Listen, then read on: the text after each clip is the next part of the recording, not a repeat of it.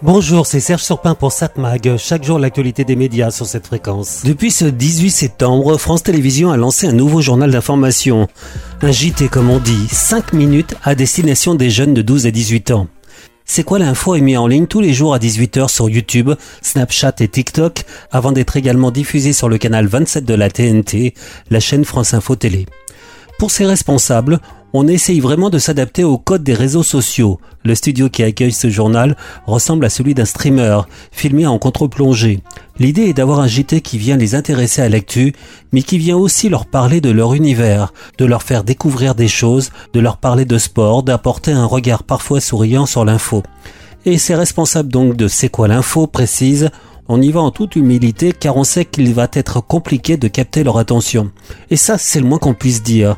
Ce n'est pas la première fois que la télévision et le service public lancent un journal à destination d'un jeune public. Déjà, entre 84 et 86, on pouvait regarder le mini-journal de Patrice Drevet sur TF1 à 18h, où TF1 était public à cette époque-là.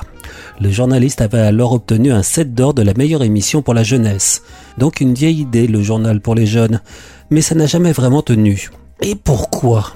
J'écoutais sur une radio nationale, France Inter, une chronique média qui tentait d'en trouver la raison. C'est simple. Je me suis aperçu qu'un élément structurant du JT n'avait pas varié d'un iota depuis 1976, depuis que Roger Giquel en avait établi la grammaire. La France a peur. Je crois qu'on peut le dire aussi nettement. Et cet élément central, c'est la peur. Donc c'est la faute à Roger Giquel. Mais c'est pas si simple. D'abord, la citation est tronquée, et tout journaliste connaissant son métier le sait, car Roger Giquel a dit exactement La France a peur. Je crois qu'on peut le dire aussi nettement. La France connaît la panique depuis qu'hier soir, une vingtaine de minutes après la fin de ce journal, on lui a appris cette horreur. Un enfant est mort. Oui, la France a peur et nous avons peur. Et c'est un sentiment qu'il faut déjà que nous combattions, je crois. Parce qu'on voit bien qu'il débouche sur des envies folles de justice expéditive, de vengeance immédiate et directe. Et comme c'est difficile de ne pas céder à cette tentation quand on imagine la mort atroce de cet enfant. La dernière partie de la citation est importante. La France a peur, mais en fait, elle a tort. Et d'ailleurs, Roger Giquel s'en est expliqué un peu plus tard. Je crois que le crime, euh, le crime existe dans, dans, la société contemporaine. Euh, Maître Badinter dit qu'il faut s'habituer à vivre avec le crime parce que ça existe. Il faut s'habituer à en avoir le moins peur possible. Mais je crois que euh, éliminer le crime de l'information, euh, c'est vraiment jouer la politique de l'autruche. Voilà donc, en fait, Roger Giquel a tout compris, et cela dès les années 70. Un journaliste doit faire son travail et ne doit pas occulter les informations qui déplaisent.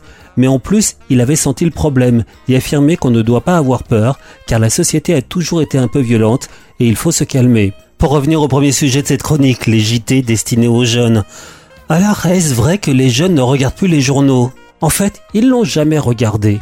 La plupart du temps, leurs parents leur interdisaient de regarder le JT, car cela leur semblait trop violent. Et de plus, bah, les jeunes ne se sont jamais vraiment intéressés à l'info. Et ça, ça n'a pas changé. Mag, l'actu des médias. Pour avoir à la télévision ce soir sur la TNT vers 21h, sur TF1, une série policière, soit. Sur France 3, une autre série policière française, La Stagiaire. M6, Appel à témoins, un magazine d'information. Arte, Tant qu'il ne retrouve pas le corps. L'histoire de la disparition d'Agnès Leroux, l'héritière du casino du Palais de la Méditerranée, probablement assassinée. Mais ce soir, vous pourrez regarder deux programmes. D'un côté, vous avez le film Sœur d'armes. C'est un film de guerre signé Caroline Fourest de 2019, avec entre autres Dylan Gwyn, Camélia Jordana et Amina César. Afin de combattre l'État islamique, une Yézidi endeuillée rejoint une brigade internationale féminine et noue une solide amitié avec deux Françaises. Durant des milliers d'années, les hommes en guerre sont passés sur le corps des femmes.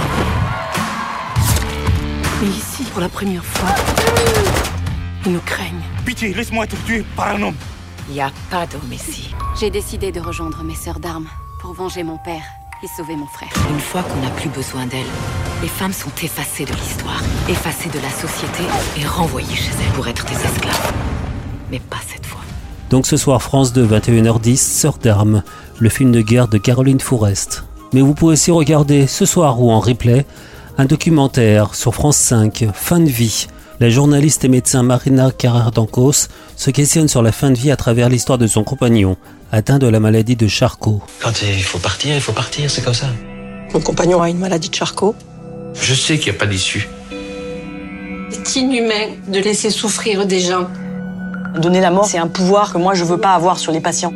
Et on l'a aidé à partir en quelques minutes. Et vous étiez hors la loi. J'ai jamais eu l'impression d'être coupable de quoi que ce soit. C'est un geste de soin. Eh ben moi j'appelle ça une belle mort. Fin de vie pour que tu aies le choix. Un documentaire suivi d'un entretien de Marina Carrère d'Ancos par Mohamed Bouafsi. Mardi à 21h05 sur France 5 et sur la plateforme France.tv.